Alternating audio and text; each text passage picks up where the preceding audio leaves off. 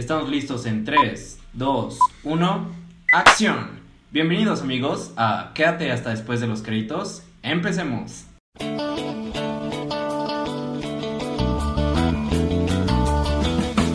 ¿Qué tal amigos? Estamos en un nuevo capítulo y pues, ¿qué tal? ¿Cómo Hola amigos. ¿Cómo estás, Nata? Otra Sentado, vez. con frío. Con frío porque ya casi es diciembre y ya se acabó este año lleno de muchas sorpresas y mucho coronavirus, ¿verdad? Y mucho estar en casa. Y mucho estar en casa. Ya estamos muy aburridos de estar encerrados, pero al parecer y por lo que veo, vamos a quedarnos un rato más así. Va para largo. Pero pues, Iba a decir que era el último jueves, pero no, ¿verdad? no. Todavía queda el otro jueves. Ah, exactamente, 26. sí, todavía falta. Y pues bueno, en este nuevo capítulo, como ya lo habrán visto, vamos a hablar de El extraño mundo de Jack, que otra de las traducciones, quién sabe, raras de México a The Night Before Christmas. Más bien, el título original es The Night Before Christmas y la Ajá. traducción rara es El extraño mundo de Jack. Ok, exacto. Eh, sí, eh, es como seguimos en noviembre, la, la temática de Día de Muertos y la temática de Navidad al mismo tiempo. Es una película que pueden ver en ambos en ambas fechas, vaya, en Día de Muertos y en Navidad. Entonces, que creo que es más vista en Navidad, pero pues, Sí, exactamente. pues, pues, aplica para, para ambos. Es que es como todo ese proceso entre Día de Muertos, bueno, Halloween como tal, y, y Navidad, porque pues toda la película se desarrolla a que este personaje, Jack Skeleton, pues va, va yendo poco a poco rumbo a la Navidad. Quiere robarse la Navidad más. bien. Exactamente, porque la descubre apenas.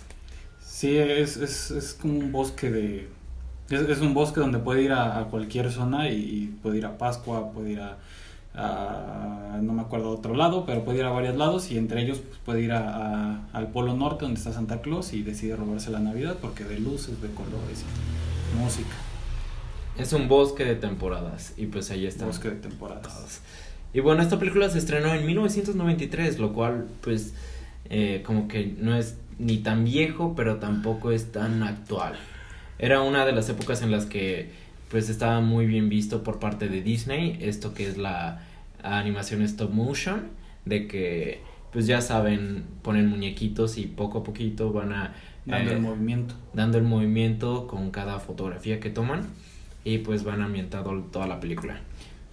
La película es dirigida por Henry Selick. eh, para los que no lo ubiquen, también fue, eh, bueno, es director y guionista estadounidense. También dirigió Jimmy el Durazno Gigante, eh, Coraline y Monkey Bone. Y pues fue también nominado al BAFTA a Mejor Película de Animación. No me acordaba de Monkey Bone. O, o sea, me acuerdo porque la veía antes en la tele, de que era la película con este... eh, ¿Cómo se llama? El que salió, ya sabes, en el Looney Tunes de nuevo en acción y aparte también en El viaje al centro de la Tierra. Sí, Brandon- la momia. Brandon Fraser. Sí. Y pues bueno, pues este película El extraño mundo de Jack todavía como como que me da esa sensación de nostalgia el nombre, pero ya sé que no es su nombre de verdad, ¿sabes? Es que, bueno, no sé. En realidad creo que tampoco está mal la traducción, porque es el extraño mundo de Jack. En realidad están hablando de el personaje principal. Digo, sin embargo, la película es sobre cómo se quieren robar los del mundo paralelo de Día de Muertos, la Navidad como tal.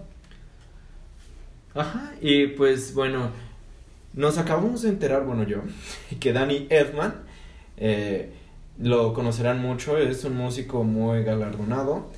Este Danny Elfman cantó en la película, resulta que él es la voz cuando está cantando de Jack Skelet- Skeleton.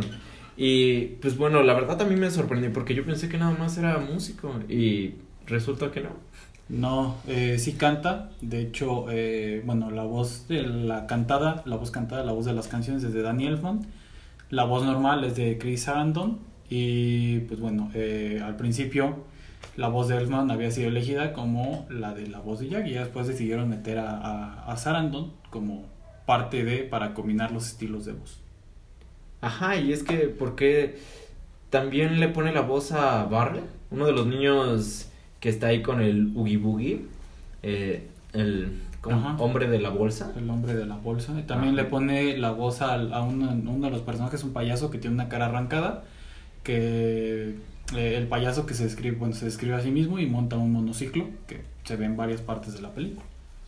Y pues bueno, hay otros personajes en la película. Realmente esta película tiene muchos personajes así como ficticios, pero con un trasfondo que sí te dejan mucho que pensar.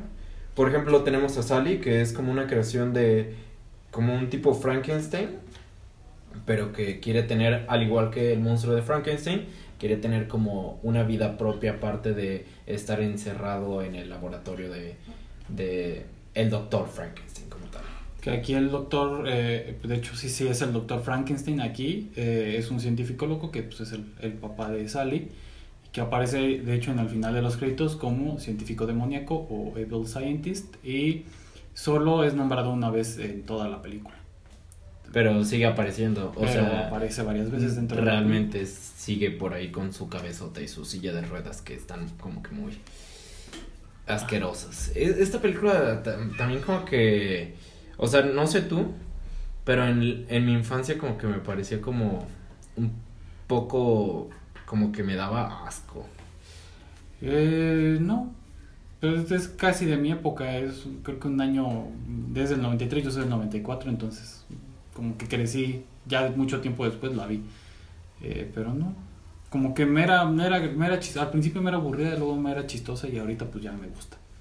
Sí, es que, o, bueno, como ya, des- ya después de que yo nací, eh, ya estaba hecha como tal, pero siempre la usaban como, por ejemplo, en Jetix o en varios programas, eh, canales de televisión y pues ya la seguí viendo, pero sí me daba como un poquito de asco ver a estos personajes porque me acuerdo como, por ejemplo, el Oogie Boogie que le salían bichos Ajá, de todos lados, me daba como que...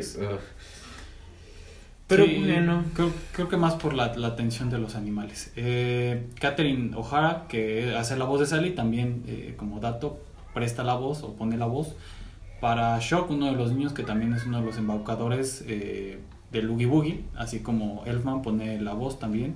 Eh, no, perdón, eh, ya la regué, ¿verdad? O sea, no, sí, como Elfman pone la voz de Barry, el otro de los niños.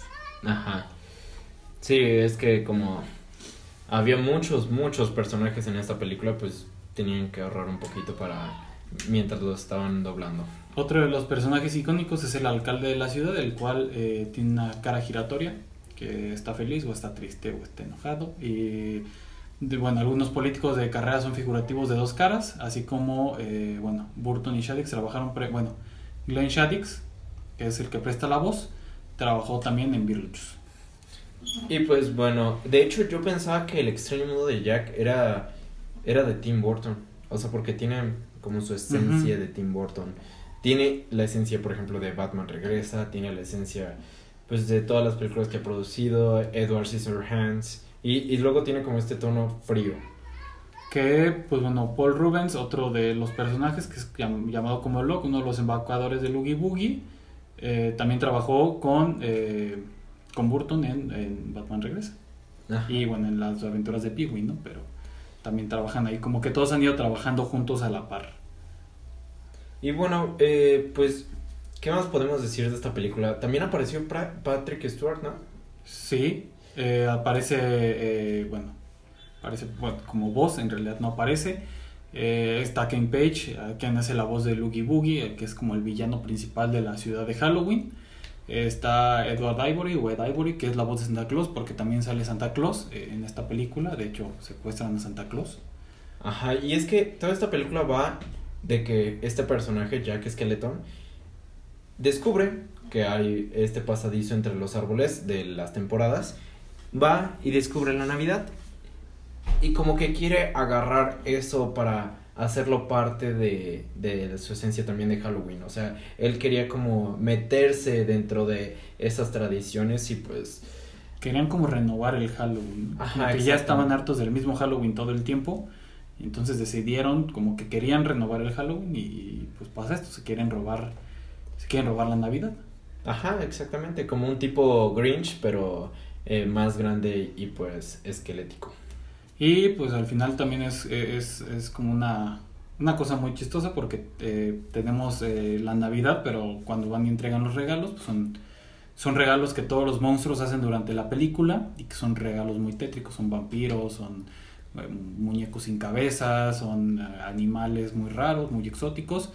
Y pues bueno, de ahí, de ahí es porque la Navidad sale muy rara, incluso hay, hay una escena donde eh, se escucha que están llamando a la policía y se escucha la radio de la policía y la radio local que están diciendo que hay un impostor. Hay un impostor.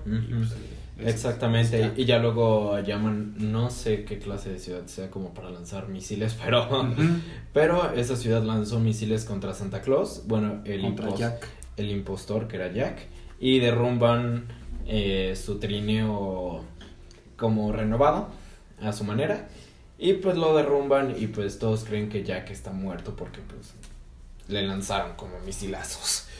Eh esta película fue un tanto complicada, hay muchas personas que creen que hacer stop motion es muy fácil, pero no.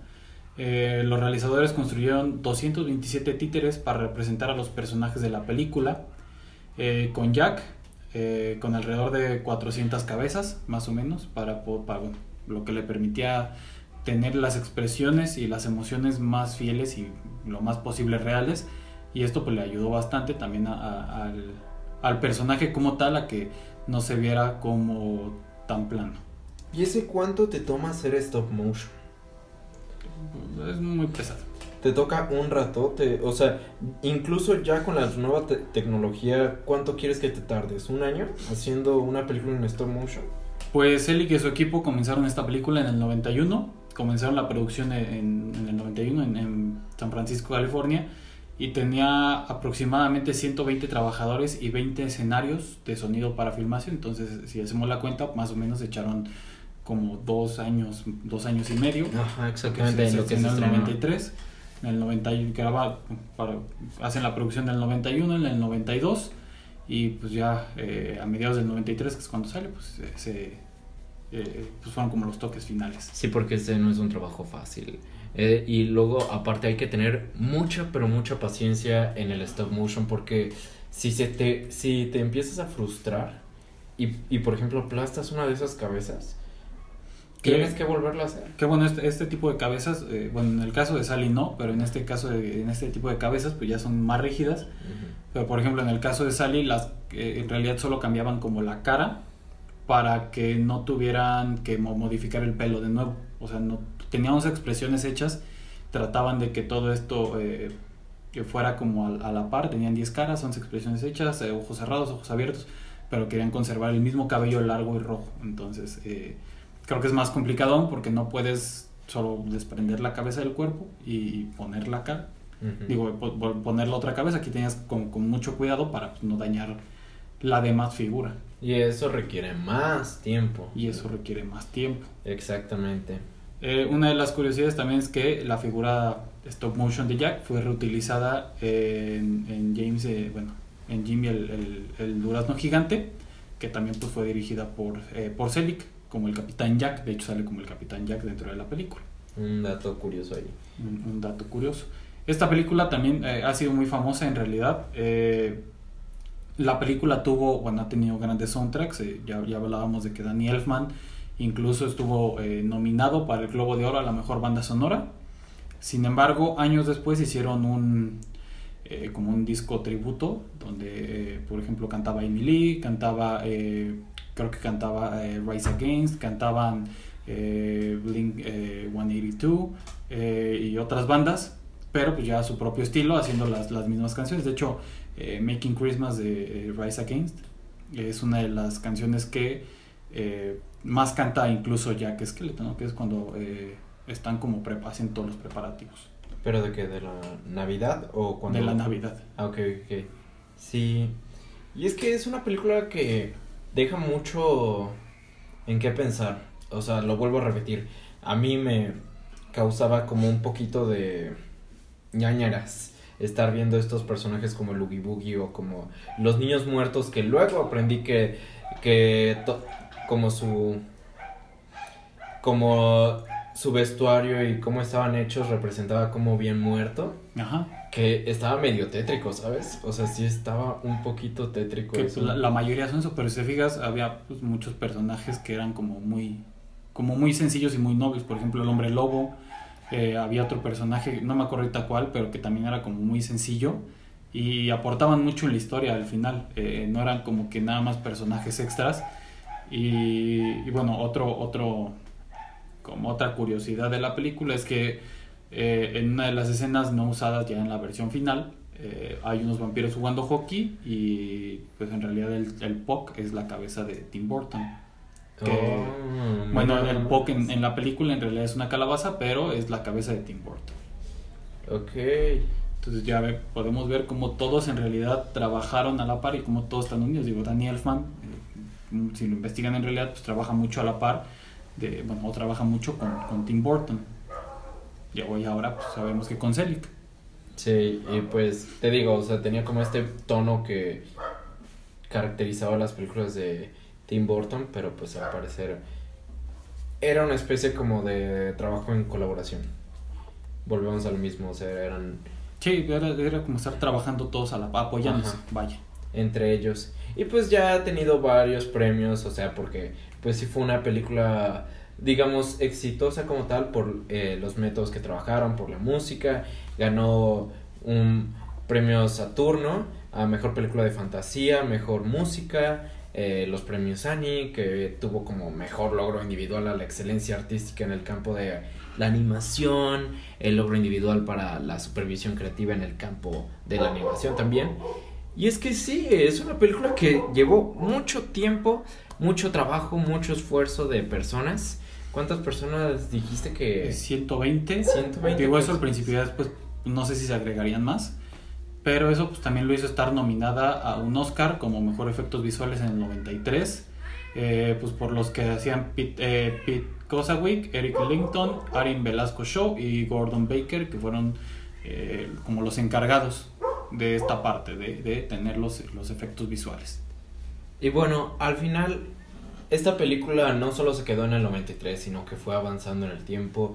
Eh, yo creo que hasta niños del, del 2010 recuerdan ya en Disney XD haber visto Jack, eh, El extraño mundo de Jack. Vaya, o sea, es una película que estuvo pasando a lo largo del tiempo, de generación en generación, porque, pues sí, es una película muy buena. En realidad, sí, eh, eh, digo, es una película que, que aporta, y que aporta mucho, ¿no? Como lo decíamos al principio, puede verse tanto en la época de Día de Muertos como en la época navideña, que pues sí lo mencionaba, ¿no? Es más fácil verlo en la época navideña, pero eh, aporta, aporta bastante, ¿no? Eh, como el momento familiar, porque pues, es una película, a pesar de que tiene monstruos y, y a Oogie Boogie y todo esto, sí sí es como que está inmerso en que toda la familia lo puede ver. No es, no es como específicamente que solo, solo los niños o solo los adultos, ¿no? Pueden, pueden disfrutar de la película. Sino tal. de que toda la familia pueda hacerlo. Así, así es. Y bueno, pues creo que este capítulo fue un poquito corto, pero pues esta película también... Lo, lo en realidad, pues la película tampoco dura tanto. eh, eh, hemos ¿Cuánto hablado de dura? películas que duran 120 minutos, 140, esta dura 73 minutos. Y, que no es me como equivoco, una hora y media. Que hora- no, como una hora y 20 más o menos. Ajá, pues ya con créditos y todo eso. Sí, más o menos como con créditos ya como una hora y veinte, más o menos. Tampoco es una película muy larga y no se hace muy cansada, digo. Cansado para los que trabajaron en, Eh, una en esta hora y veinte película. haciendo todo el stop motion. Eh, si tienen dudas, pues el stop motion, ya lo había mencionado Diego, es estar haciendo figuritas y estar moviéndolos y darle todo el movimiento. Creo que una de las películas pues, más reconocidas, aparte de El extraño, el extraño mundo de Jack, sería, eh, bueno, de Henry eh, Selick, sería la de Coraline, que también se hizo como muy famosa y otro día tal vez hablemos de ella. Eh, pero pues es, es lo mismo, ¿no? Son, son pequeños muñecos a los que se les da el movimiento. Así es. Y pues creo que eso ha sido todo por hoy.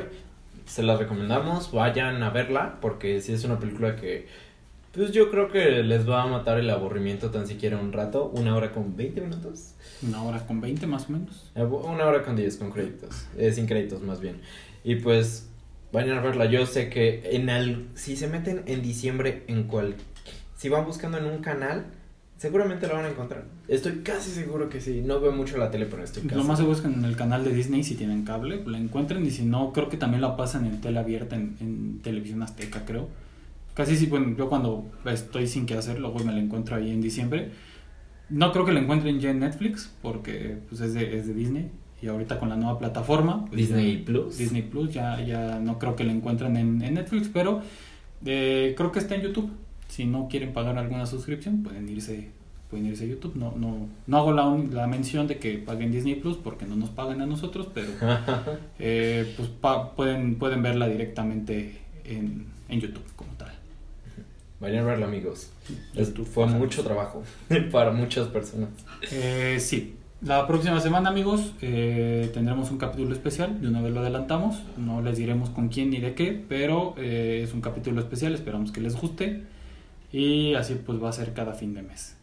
Así es. Va a ser un poquito más largo, obviamente, pues estos son capítulos más cortos, de entre 20 y 30 minutos, pero eh, pues bueno, déjenos en los comentarios en Instagram eh, eh, o, o mándenos mensaje personal qué les parece el extraño mundo de Jack, si les gusta, si no les gusta, cuál fue su escena favorita y dibújenla. Dibújenla. Sí, me acordé del maestro que pidió que dibujaran su escena favorita de Bob Esponja y nadie asistió a clase. Ah, no. Ese maestro les pidió que asistieran a la clase para ver la película de Ajá, con él y les dijo que dibuje, cuando, o sea, que les dejaba de tarea que dibujaran su escena favorita de la película. ¿En serio? Bueno, aún así, nada más una persona se apareció. Y nada más Pobrecito. una persona. Sí me dolió. Pero, pues bueno, no sean así con sus maestros. Se los digo yo, que en una de mis clases no entró nadie y me quedé como güey a las 7 de la mañana sin hacer nada. Y pues bueno, Sí. Hay que ser responsables con eso. Que ser responsables muchachos. Sí, Entren sí. a sus clases y vayan a trabajar. Para que sigan habiendo personas así de bonitas en este mundo. Pues bueno muchachos, eh, bueno, gente conocedora, chicos, chicas que están aquí escuchando, nos vemos la próxima semana con el capítulo especial. Eh, por ahí les estaremos dando un adelanto. Eh, estén atentos a, la- a- a las redes sociales, bueno, al Instagram, que ahí puede- vamos, es el, el día que lo grabemos, vamos a estar subiendo pequeñas historias y pues las vamos a dejar en los highlights también para que ustedes puedan darse una idea de quién es. Hasta la próxima. Corte y queda.